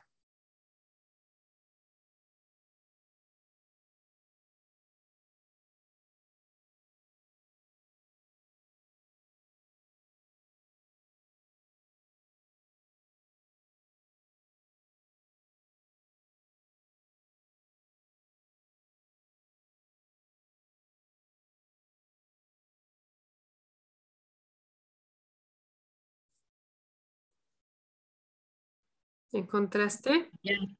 Sí. Tengo. Tengo la lista. Súper. Entonces, a, ver, escoge de ahí un sentimiento.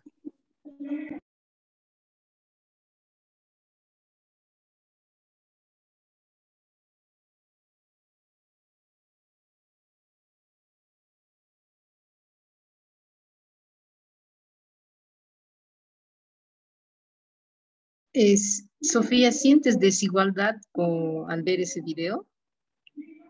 Desigualdad no es un sentimiento. Igualdad es una necesidad o equidad, creo que aparece como equidad. ¿Cuál sería el sentimiento? Al ver el video, ¿te sientes qué?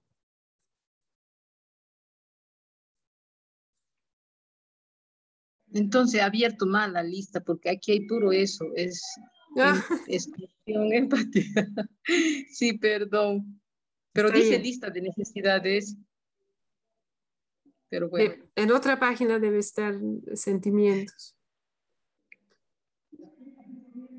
¿Cómo se podría mm. sentir? Digamos que ella ve el video y su necesidad es igualdad o equidad. ¿Y cómo se siente al ver el video?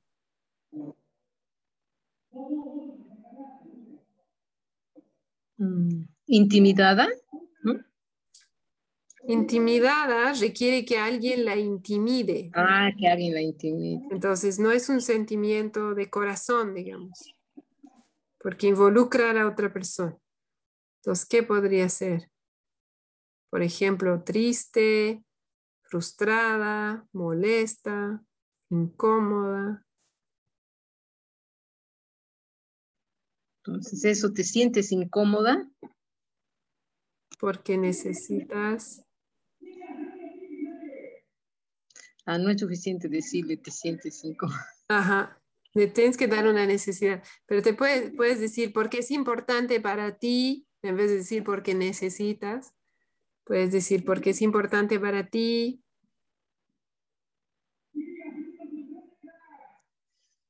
No, estoy, estoy trabada porque he abierto la lista equivocada y ahí me confundí más. Pero mira, tú usaste la palabra equidad, ¿no? O igualdad. Entonces puede ser. Igualdad, Igualdad, ¿no? Eh? Al ver el video,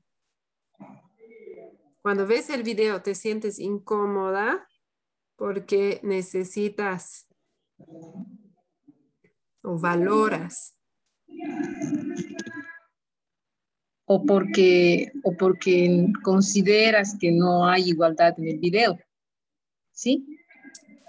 Ahí, claro, podrías decir porque tu necesidad de igualdad no está satisfecha, ¿no? Sin embargo, em, la, la recomendación es hablar de lo que queremos, digamos, de la necesidad como un valor y no tanto enfocarnos en si está satisfecha o no. Se puede decir así, ¿no? lo que pasa es que cuando decimos, por ejemplo, porque el video no satisface tu necesidad de igualdad, em, un poquito vamos a enfocar en como en un juicio, ¿no? Porque el hecho de que el video no satisface igual es como un juicio. Entonces hay más riesgo de que la persona empiece que sí, es, un, es de terror ese video, ¿no? Y vamos a entrar otra vez a los juicios. Y si lo decimos en positivo, ¿no? Como que eh, cuando ves el video te sientes incómoda porque para ti la igualdad es muy importante.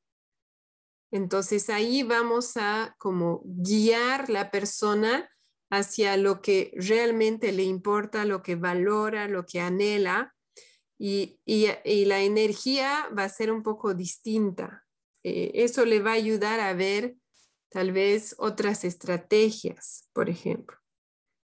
Pero no está mal, ¿no? Simplemente es bueno ser consciente de eso. Cuando yo digo, ah, porque tu necesidad de tal no está satisfecha, hay un pequeño riesgo de enfocar la, empatía en, en la carencia. Y lo que queremos es más bien estar en una energía de plenitud, donde Estamos hablando de los valores y estamos viendo que esos valores se pueden satisfacer de muchas maneras. Em, ¿Cómo te llega eso, Marce? ¿Se entiende? Sí, sí, entiendo bien. Claro que sí. Súper. Gracias. Litsi, ¿cómo te llega las suposiciones para Sofía? ¿Tienes algún comentario?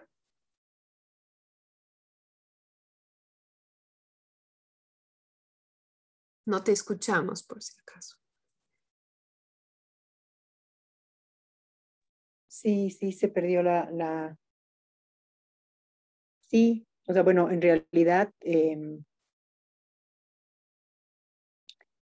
eh, creo que creo que de ambos lados, como que volver a conectar con las necesidades y los sentimientos ayuda, ¿no? O sea, para mí me, me resuena así.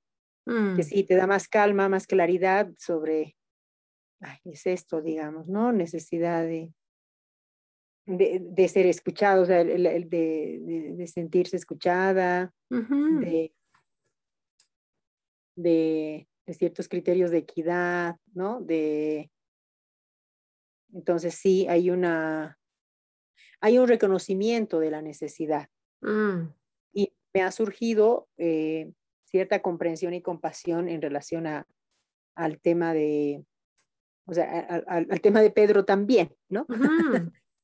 Pero ahí, pero como digo, internamente me pongo a pensar que, claro, ahí, ahí creo que es importante también trabajar las creencias, y específicamente eh, la, preocupación que yo tenía por el tema, por eso entré con esto del tema de la fuerza y eh, del, uso punitivo de la fuerza, el uso punitivo, eh, el uso de la fuerza, que sí también, ¿no? Hay como una tendencia a querer, o sea, me, resonó mucho también esto de la intención, ¿no? Pero que está tan automatizada a veces la intención o la energía con la que uno se mueve, y más con esta idea de justicia. Creo que la justicia provoca muchos sentimientos ¿no? De, a mí por lo menos me produce mucha sensación de, cómo debería ser. Eh, y, me es más difícil moverme de esos mis deberías, me estoy dando cuenta, ¿no? Porque los asumo como valores. Me encanta. Creo que hay, sí, en algún día haré este tema sobre este tema de creencias porque me interesa mucho. Pero creo que el primer paso es simplemente empezar a darnos cuenta de qué creencias tenemos y sobre las cuales estamos construyendo estrategias, ¿no? simplemente empezar a hacerlas visibles, porque si las hacemos visibles vamos a poder preguntarnos y algunas estamos dispuestas a cuestionar o no, pero mínimamente hacerlas visibles, eso nos da elección consciente, más consciente. Cuando no son visibles, no estamos eligiendo con plena libertad porque nuestras creencias nos limitan, ¿no? Entonces, una vez que las podemos ver, podemos seguir eh, igual dentro de la creencia, pero con más conciencia. Gracias, Carmen. Sí, gracias. Súper. Ok, bueno, veo ya la hora. Yo quisiera em, darles una tarea que era el ejercicio que quería hacer aquí, pero está bien, porque igual es como una tarea eh, recurrente, podemos decir. Es esa invitación a empezar a observar con qué energía eh, intervengo y si estoy usando fuerza protectora o punitiva, que no, no necesariamente tiene que ser fuerza física, pero cuando estoy eh, hablando, cuando estoy eh, dando una instrucción, cuando estoy eh, pidiendo una pausa, poniendo un límite, con qué energía lo estoy haciendo. Y si me encuentro con instancias en las cuales estoy con energía punitiva, volver a ese lugar de curiosidad hacia mí Recordar que yo soy ser humano y colocarme en la situación nuevamente y preguntarme qué está pasando para mí en ese momento que hizo que yo eligiera responder de esa forma. ¿Qué estaba pasando para mí? ¿No? Es esa parte en lo de la culpa, es la parte que llamamos el elector, ¿no? Y volver ahí a por qué yo tomé esa decisión. Y así, lo ideal es hacer todo el proceso ¿no? de la culpa, pero si no, por lo menos eso, identificar, ah, esa era mi necesidad. Y la próxima vez, ¿cómo lo podría hacer distinto? Esa es mi invitación. Y ya que nos quedan tres minutos, me encantaría escucharlas, em, saber cómo se van, alguna necesidad que está viva en este momento para ustedes, algún sentimiento eh, o lo que se llevan de hoy, como guste. Muchas gracias, Vi. Bueno, en realidad yo soy creo la que se ha, capitalizado la sesión de hoy. Me siento muy enriquecida, con mucha más claridad. La verdad, eh, no pensaba entrar, pero justamente por el tema quería entrar, porque eh, o sea, hablado hoy, día, me ha gustado que has hablado del tema de los límites, eh, que quieras o no, pienso que está muy relacionado con el tema de la fuerza también, ¿no? Porque a mm. veces no, uno no necesita ser a ese, golpear o hacer algo físico, sino que la fuerza es una energía constante, me doy cuenta. Entonces, eh, me, me, ha resonado mucho esto de lo importante que es trabajar también en el tema de mis creencias, en lo que considero valioso para mí, porque me doy cuenta de que de alguna manera me he cerrado, ¿no? En, un, en unas ciertas ideas. Mm. Eh, y bueno, es mucho más largo de conversar lo que me está pasando, pero me voy enriquecida. Muchísimas gracias. Eh, volver a conectar con necesidades. Y me había olvidado, voy a volver a revisar el ejercicio ese que nos diste del, del tema del circuito de la culpa, que eran como ¿no? dos, dos gusanitos que hay que transitar, que me parece que puede ser un lindo ejercicio. Mm. Gracias. Muchas gracias. Sí, gracias. Y te quiero, espero tranquilizarte diciéndote que mi intención era tomar un ejemplo real eh, de cualquier miembro del grupo, así que para mí estuvo muy bien que podamos practicar con el tuyo y gracias por ofrecerlo. Gracias, Di. Marce, ¿quieres cerrar? Sí, sí quiero decir algo. Estoy, yo también me quedo con, con palabras de, de Litsi me ha movido mucho esto, has dicho muchas cosas, este, vi, has ido tocando muchos capítulos que se mm. me habían olvidado. Mm. Em, hay mucho ruido aquí, así que por eso he intervenido muy poco. Hay, mm. hay una kermés para hacer. Em, pero sí, estoy con muchas cosas para trabajar nuevamente, como por qué reacciono así, o sea, tengo así semanas donde puedo mirar cosas en mí y otras en las que no. Y en esta semana que pasó era, pucha, ¿cómo reacciona así, no? Pero en realidad, a mí, yo tengo que mirarme y con eso me quedo. Gracias, Vic. Mm. Gracias, Marci. Mm. Yo mm. me voy con un poco de dudas sobre el formato de los talleres, porque hablamos más de lo que yo quisiera, practicamos menos y a la vez escucho que esas discusiones e intercambios dan claridad. Entonces, estoy allí con un cuestionamiento sobre cómo hacerlo no sé cuál es la mejor manera de, hacer estas prácticas y curiosidad al respecto.